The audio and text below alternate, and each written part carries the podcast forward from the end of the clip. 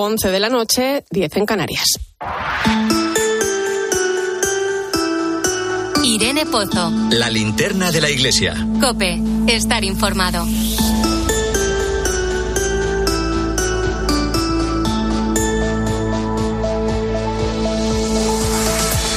Esta hora ponemos el foco de la linterna de la Iglesia en el Vaticano. Allí está nuestra corresponsal Eva Fernández. Muy buenas noches. Muy buenas noches, Irene. Eva, de nuevo impotencia ante el nuevo conflicto que se abre entre Hamas e Israel. La situación es delicada. El Papa Francisco mostraba su preocupación. Esta semana pedía detener los ataques y hoy mismo el cardenal Pietro Parolin, el secretario de Estado Vaticano, en conversación con, con medios vaticanos, definía el ataque a Israel como algo inhumano. Sí, desde que Hamas eh, inició su ataque contra Israel, está claro que el Vaticano comenzó a mover ficha, ¿no? Para intentar, sobre todo, que la guerra no adquiera las proporciones que lamentablemente está tomando, ¿no? Y de ahí las intervenciones del Papa, tanto en el Ángelus del domingo pasado, como ahora seguramente pasado mañana en el Ángelus, y también en la audiencia de esta semana. Y por ese motivo, eh, hoy el cardenal Parolín mm, ha, ha, entrado en juego, digamos, ¿no? Ha sido una entrevista muy contundente en la que ha recordado a Israel que mm, la legítima defensa debe respetar eh, el parámetro de la proporcionalidad y, y por otra parte, eh, ha insistido en que la Santa Sede, como siempre, está dispuesta a cualquier medi mediación necesaria. Y además, eh, no solamente ha concedido esa entrevista, ¿no? sino que se lo ha mm, transmitido también al embajador de Israel ante la Santa Sede, a quien ha visitado hoy mismo, mm, por una parte para llevar la solidaridad y, y la cercanía espiritual del Papa y de la Iglesia, ¿no? Por el, por, por lo que sucedió en, en, el ataque de Hamas eh, el primer día de, del inicio de la guerra y sobre todo para transmitir su preocupación por, por, los civiles de Israel y Palestina y sobre todo por los de Gaza. Bueno, el primer día de la guerra y todos los, todos sí. los demás, ¿no? Todo lo que está ocurriendo cada día de, de la guerra, ¿no? Es, mm, es, fíjate, muy significativo aquí en, en el, eh, en, el eh, en Roma. Lo que nos llama la atención es que se trata de una entrevista que no es habitual por los términos contundentes que utiliza el cardenal Parolín, que, eh, al que la diplomacia vaticana, por su cargo de secretario de Estado, siempre, eh, digamos que, que, es muy comedido ¿no? en, los uh -huh. términos. Pero es una entrevista en la que mmm, no ahorra, mmm, no, o sea, no pone ningún, ¿cómo se dice esto? Agua, ¿cómo se dice lo de los paños calientes, ¿no? Que ahora uh -huh. me, salen, eh, me salen las palabras en italiano en lugar. Mm, eh, no, no intenta paliar eh, los calificativos y por eso habla de inhumano, ¿no? El ataque terrorista llevado a cabo por Hamas, pero subraya que, que la paz solo puede fundarse en la justicia, ¿no? Uh -huh. Y en, este, en esta misma línea insiste en que mm, lo justo es que los rehenes sean inmediatamente liberados, incluidos los detenidos por Hamas en conflictos anteriores, no solo los de esta última semana, ¿no? Pero también añade que lo justo es que la legítima defensa de Israel no ponga en peligro a los civiles palestinos que viven en Gaza, ¿no? Y, y dice, es justo y es indispensable que en este conflicto se respete plenamente el derecho humanitario, ¿no? Uh -huh. Y es, mm, eh, sigue la misma línea de lo que mm, hemos escuchado al Papa, ¿no? Y recuerda que es necesario recuperar el sentido de la razón, abandonar la lógica ciega del odio y rechazar la violencia como, como única solución. Es verdad que mm, que es, que es cierto, Parolín, que conoce muy de cerca desde hace mucho tiempo todo eh, lo que sucede en Tierra Santa. Eh, bueno, pues eh, dice, no sé, la verdad es que es difícil, ¿no? Si todavía hay margen de diálogo entre Israel y Hamas, ¿no? Pero si lo hubiera, em, debería aprovecharse de inmediato, ¿no? Para, para evitar el mayor derramamiento de sangre. Y mm, al cardenal no se le escapa tampoco, Irene, que, que la mediación en estos momentos no es fácil uh -huh. porque tendría que tener en cuenta elementos muy complicados, históricos, como, como son los asentamientos israelíes, el estatus de Jerusalén. Sí. Recuerda lo que sabemos, lo que la Santa Sede ha defendido desde hace mucho tiempo. Sigue convencida de que la única solución factible es reconocer dos estados, uh -huh. lo que permitiría a palestinos y a israelíes vivir uno junto al otro en paz y, y seguridad. ¿no? Y, y en la entrevista mm, Paroli no se olvida de la comunidad católica de Gaza. Sabemos que son unas 150 familias que están refugiadas en la parroquia y sobre las que el Papa está informado a diario por, por el párroco, al que al pobre le, ha pillado en Belén el, el ataque. No ha podido entrar en Gaza, pero está en contacto con ellos, efectivamente. Y también el Papa, bueno, pues ya lo dijo públicamente en la guerra de Ucrania hay una periodista que vive en Roma a la que el Papa conoce desde hace mucho, es argentina y ahora mismo está allí y me consta que el Papa mm, está informado a través de ella de lo que está ocurriendo en el, en el a pie de tierra, digamos. Eh, Eva, un conflicto que, eh, si no me equivoco, también sorprendió al patriarca latino de Jerusalén, el, ya cardenal eh, Pizzabala, ¿no? En, Roma regresaba el pasado lunes a Israel. reconocía el aumento de la violencia, ¿no? Pero, pero no hasta el punto al que, al que ha llegado, ¿no? El que se está desarrollando, ¿no? Pedía también trabajar por un alto el fuego. Sí, eh, la verdad es que pocos, ¿no? Como el cardenal Pichabala, ¿no? Para que conocen también, ¿no? La difícil relación que se vive en Tierra Santa y, llevaba tiempo mm, presintiendo que la tensión estaba a punto de romperse. De hecho, un día antes de eh, que se desencadenara todo, como bien decías, estaba aquí en, en Roma porque además se acercó a Bérgamo para le, habían eh, para una entrega de un, de un premio, ¿no? Y él es curioso porque ya en esa, mm, en esa entrevista parecía como si tuviera una premonición ¿no? de lo que iba a ocurrir, porque él estaba bastante preocupado. ¿no? Y, mm, y lo que no se imaginaba el cardenal Pichabala es que, es que mm, iba a adquirir estas dimensiones. ¿no? Y sobre todo lo que más teme es que la guerra eh, sea muy larga como no se afronte la cuestión palestina. ¿no? Y por ese motivo eh, ha pedido a la comunidad internacional que mire con otros ojos a Medio Oriente, ¿no? Que trabaje duro para, para, para conseguir que, las dos partes eh, recuperen la sensatez, em, que condenen todas las formas de violencia, que se aísle a los violentos con la ayuda internacional y que se trabaje sin descanso por un alto el fuego, ¿no? Porque él explicaba mm, muy tasativamente, ¿no? Porque mientras se hablen las armas no será posible escuchar otras voces, ¿no? Y de ahí su invitación a esta jornada que ya habéis recordado al inicio de la linterna, una jornada de ayuno y oración por la paz y la reconciliación. No lo olvidemos, apuntémoslo en nuestras agendas el 17 de octubre em, y en concreto él pide que se realice eh, a ser posible quien pueda a través de una adoración eucarística y con el rezo del Santo Rosario. Bueno, pues estaremos muy pendientes en esa jornada. Hacemos también ese llamamiento. Rezaremos por la paz, mm. por ese alto el fuego, Eva. La verdad que es una impotencia horrorosa, ¿no? Y cosas que muchas veces, pues, eh, no terminamos de, de entender. Muchísimas gracias, compañera. Un fuerte abrazo y buen fin de semana. Un fuerte abrazo. Gracias a todos. Escuchas la linterna de la iglesia. Con Irene Pozo. Cope. Estar informado. Lo estamos contando aquí esta noche en la linterna de la iglesia. El mundo entero mira a Oriente Próximo cuando se cumplen ya siete días de guerra. A día de hoy son muchas las preguntas que todos nos hacemos. ¿Hasta cuándo va a durar este conflicto? ¿Qué resultados y qué consecuencias va a traer? ¿Cómo va a ser la respuesta de Israel? Por lo pronto quedan cerca de seis horas de las 24 que Israel ha dado a los palestinos, a la población civil, para que evacúen el norte de Gaza, donde van a intensificarse los ataques. Sin embargo, esta evacuación es muy difícil, ya que hablamos de un territorio en el que viven más de un millón de palestinos. Pero, ¿Cómo hemos llegado hasta este punto? ¿Cómo ha empezado esta guerra? Pues sin duda la gota que ha colmado el vaso ha sido un encuentro, el de Israel y Arabia Saudí. Ambos países se comprometían a normalizar su relación y también se animaba a otros países árabes a hacer lo mismo. Esto ha sido un varapalo para los palestinos que ven cómo se van quedando solos y los países árabes poco a poco se van acercando a Israel. Y aquí es donde ha venido la respuesta. Jamás el grupo terrorista palestino que tiene el control militar del país quiere torpedear este acuerdo. Para ello ha provocado una situación límite acudiendo a la violencia. Pretende que así los países árabes no sean equidistantes y den la espalda a Israel, apoyándolos a ellos. Después del ataque terrorista del pasado sábado, en el que ya hay contabilizados más de 1.400 muertos, ahora está por llegar la respuesta de Israel que ya ha comenzado. Este pueblo israelí tiene derecho a defenderse y su gobierno el deber de hacerlo. Un ciudadano podría rechazar su legítima defensa en el ejército de su libertad, pero un Estado no puede mirar para otro lado.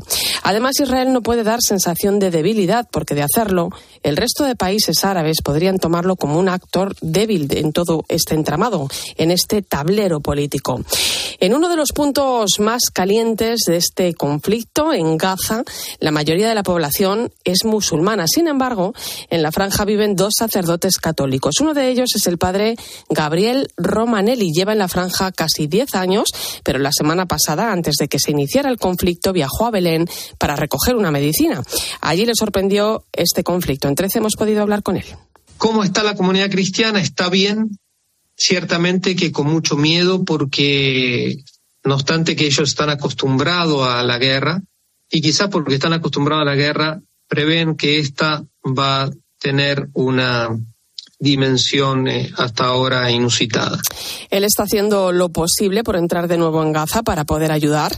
En su parroquia ya han habilitado distintos colegios católicos a los que están llegando cientos de refugiados. Eh, y estamos preparando la Escuela de la Sagrada Familia, una de las tres escuelas católicas que depende del Patriarcado Latino de Jerusalén, para recibir eh, posiblemente a cientos de, de refugiados también de la digamos, de, de las zonas donde ahora el ejército israelí le pidió que evacúen algunos barrios. Nos cuenta que los bombardeos no paran, pero que la entereza de las personas que viven en estos lugares es enorme. Están acostumbrados al miedo y al dolor. Los bombardeos en Gaza, para quienes vivimos allá, desgraciadamente pasan muchas veces como las tormentas de verano en muchos países. Incluso a veces son a la noche y salvo que sean muy, muy cercanos, eh, pero mucha gente ya ni se despierta. No cree que este conflicto vaya a acabar pronto. En el último año ya han visto cómo la tensión ha ido aumentando poco a poco. Que solamente Dios sabe a dónde va a llegar. Esperemos que quisiéramos que esto se frene rapidísimo, eh, pero a veces por situaciones menos complejas y menos graves de las que hemos vivido desde ayer y hoy, eh, han habido guerras más, eh, más fuertes y más largas. Ante esta difícil situación, el padre Gabriel, que es argentino, dice que no se le pasa por la cabeza huir. El Papa Francisco lo ha llamado ya en dos ocasiones en los últimos días para interesarse por él y por su comunidad. Desde Belén nos pide que recemos por la paz y que se abran los cauces del diálogo y la fraternidad. Escuchas la linterna de la iglesia. Con Irene Pozo. Cope, estar informado.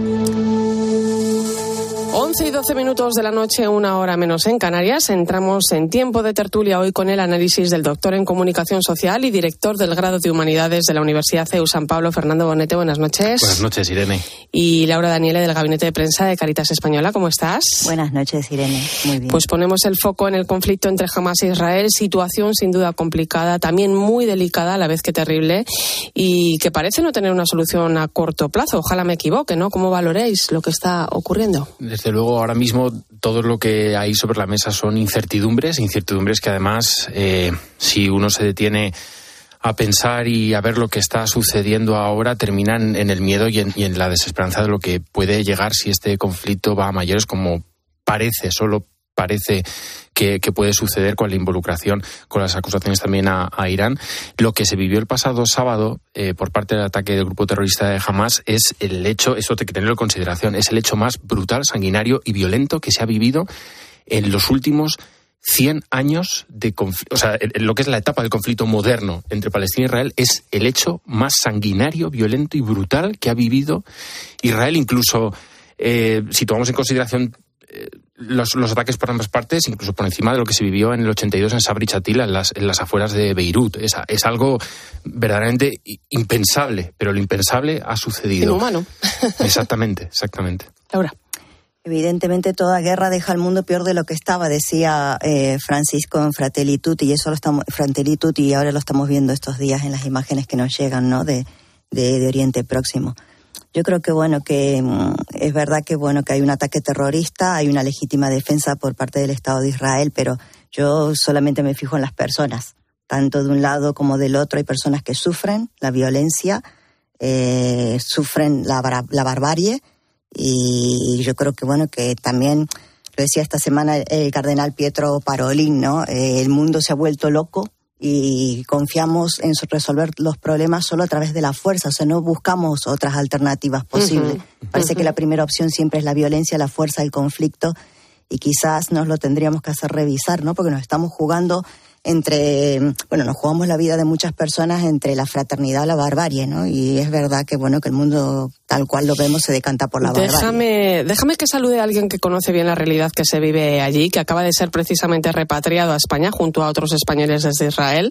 Es el director del Instituto Español Bíblico Arqueológico de Jerusalén, dependiente de la Universidad Pontificia de Salamanca. Don Juan Antonio Ruiz, muy buenas noches. Eh, buenas noches, Irene. Lo primero, ¿cómo se encuentra? ¿Cómo ha llegado? ¿Cómo ha sido esa evacuación? Bueno, pues me encuentro bien, estoy en España, porque la situación se agravaba cada día más y, y las autoridades de allí me indicaban que, que era mejor regresar a España porque si me tenían que evacuar eh, después eh, podría ser todo mm, más complejo y, y, en circunstancias peores, tendrían quizá que hacerlo por vía terrestre y, y era conveniente. Y entonces eh, me subí al avión que fletaba España y, regresé junto a otras personas, residentes también allí en, en Israel y, turistas también y peregrinos que estaban estos días por Jerusalén.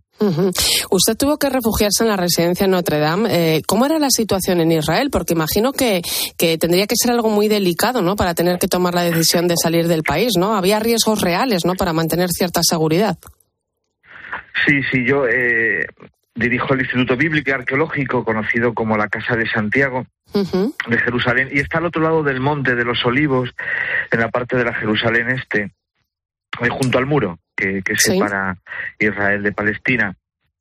Y entonces, eh, con esta situación, pues el barrio eh, se puso muy mal, con muchas tensiones, los palestinos empezaron a exaltarse mucho, tiraban piedras desde el otro lado del muro, empezaban allí junto al muro a, pues eso, a quemar eh, cosas, ¿no? Ruedas de coches, eh, había mucha exaltación y, entonces me aconsejaron que, era conveniente dejar la casa e irme a algún sitio que tuviera refugio, porque las alarmas eh, no dejaban de sonar. Y entonces, pues corría peligro. Y entonces sí, me, me fui a, a Notre Dame Hotel, allí, que es un centro de, del Vaticano en Jerusalén, junto a la Puerta Nueva de la Ciudad Vieja. Y bueno, pues allí estuve con la comunidad de sacerdotes que gestionan Notre Dame, que son legionarios de Cristo, y, bueno, pues con otras personas también, eh, las consagradas del Renum Christi, eh, había también peregrinos, el grupo de guardias civiles mm, que hacen la vigilancia y la seguridad en el Consulado General de España en Jerusalén. Eh, y bueno, pues allí viví estos días. Tierra Santa eh, es uno de los lugares más importantes para los cristianos. Eh, em, es cierto que la convivencia allí no siempre ha sido fácil, ¿no? Pero no sé si ahora se ve de manera diferente. O sea, ¿cómo está viviendo la Iglesia allí este conflicto? Bueno, es verdad que, que, la Iglesia católica, los cristianos, no, no somos objeto de este conflicto pero sí que estamos en medio y entonces ahí está el problema y, la preocupación. Eh, la Iglesia lo vive pues con mucha preocupación porque eh, pues eso Tierra Santa tendría que ser un lugar de paz eh, y un testimonio de paz y, y sin embargo pues es todo lo contrario. En Tierra Santa pues hay mucha violencia y, y lo estamos viendo estos días está la guerra en, allí en, en, el lugar donde nació y vivió el Señor. Te quiere preguntar eh, Laura Daniele. Buenas noches, Juan Antonio. Buenas eh, noches, Laura. Buenas noches. La comunidad cristiana con la que se ha visto estos días que ha estado por allí, eh, ¿cómo, cómo, ¿cómo ve la situación? ¿Creen que se ha perdido la posibilidad remota de un diálogo auténtico entre, entre palestinos e israelíes? Es muy difícil el diálogo porque, como indicaban antes, eh, es un atentado terrorista. Mm. Y entonces dialogar con el grupo terrorista jamás, a mí me parece muy difícil, ¿eh? muy difícil. Ha sido un ataque terrorista eh, brutal, ¿eh? bestial, o sea, sin precedentes. O sea, se ha llegado a un índice de violencia tremenda. Entonces, es muy difícil, ¿no? Ahí el diálogo. Pero ojalá, ojalá que el Señor mueva los corazones duros de la gente y, y que se llegue a la concordia y, y a la paz. Sí, decía esta, esta semana el Patriarca Latino de Jerusalén que estamos viendo una represalia por represalia y a esa represalia por represalia otra represalia. Y en términos eh, quizás geoestratégicos o, o, bélicos estamos asistiendo a una auténtica escalada a los extremos en muy poco tiempo en el que estamos viendo cómo la violencia se acelera por parte de un bando y otro. Va a llegar un punto en el cual sea posible atajar esa escalada de algún modo. ¿Qué sabemos? Lo que vemos es que hay mucho odio. Eh, el conflicto árabe-israelí es odio y xenofobia en las dos partes. Y, y, ahora pues pues estamos viendo hasta dónde llega ese odio, ¿eh? Que no, esa xenofobia. Que no tiene límites por lo que por lo que se ve. Pues no tiene límites. Sí, sí, bueno, ha llegado pues a, a, a un exceso tremendo, ¿no? De una brutalidad tremenda. O sea, hasta dónde puede llegar la maldad humana. ¿eh? Uh -huh.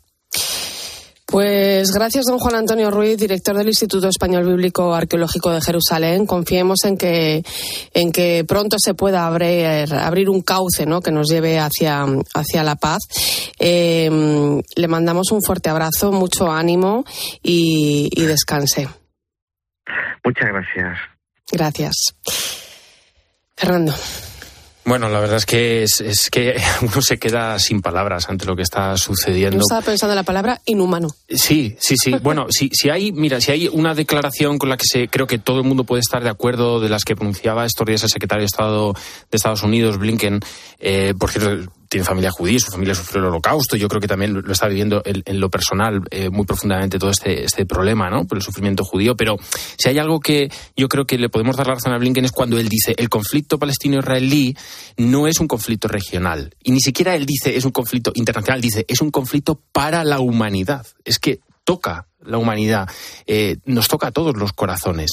Y se están viendo cosas ante las cuales uno... Salvajes. Es que, sí, o sea, o sea, es que bueno, esta, esta, semana no, no, las agencias de verificación estaban eh, viendo si era verdad o no era verdad lo de los grupos de los bebés rehenes. Yo hemos visto imágenes en vídeo en la cual se ve como están amenazando desde jamás en utilizar los bebés como escudos humanos, a bebés, y los ves que los tienen y los quieren utilizar de escudos humanos. Es que, ¿qué puede decir uno? ¿no? Y más cuando nos separa la distancia y uno está pues en la comodidad de, de este estudio hablando, eh, no, hay, no hay forma de hacerse cargo de lo que un padre o una madre debe sentir con esto. Bueno, el Papa en Fratelli Tutti sí que nos da algunas pistas, porque es verdad que, que es una situación que descorazona y des, nos llena de, de desesperanza, ¿no? Pero también a la par eh, puede también ser una oportunidad, ¿no? Para, para darnos cuenta de, realmente el valor, ¿no? El valor eh, fundamental que tiene la paz, ¿no? Lo importante que es y que todos, todos, desde el sitio que nos toca estar más, más importante o menos importante, eh, tenemos en la construcción, la responsabilidad que tenemos para construir la paz, con nuestros estilos de vida, con nuestra forma de ser, con nuestra forma es de, que hay que crear de una vivir. cultura Sí, de paz. Podemos ser también constructores de paz. Y viendo esto, viendo eh, la barbarie a la que nos puede llevar la violencia, mm, nos tenemos, dice el Papa, ¿no? Tenemos que dejarnos de teorías y empezar a construir la paz. Y dice, ¿cómo? Se pregunta el Papa en Fratelli Tutti. Dice, tenemos que tomar contacto con las heridas de las víctimas. Tenemos que contemplar a los civiles masacrados. Tenemos que mirar la realidad desde sus ojos y escuchar sus relatos con el corazón abierto. Así podremos reconocer el mal que hay en la guerra y no nos perturbará que nos traten de ingenuos por elegir la paz.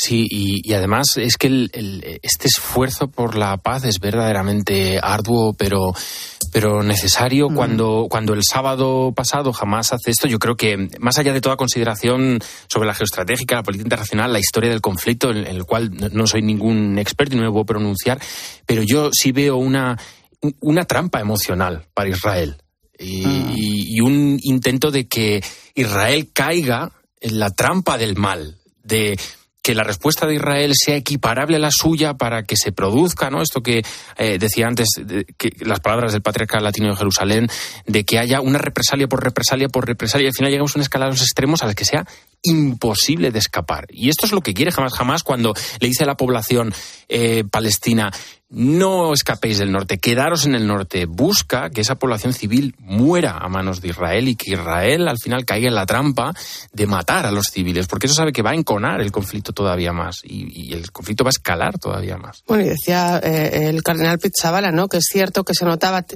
pues una cierta tensión en los últimos días que no era la habitual y pero que no se imaginaba nadie que fuera eh, a producirse no de esta en estos niveles de, violencia no y, que es que no sé ni cómo llamarlos de verdad.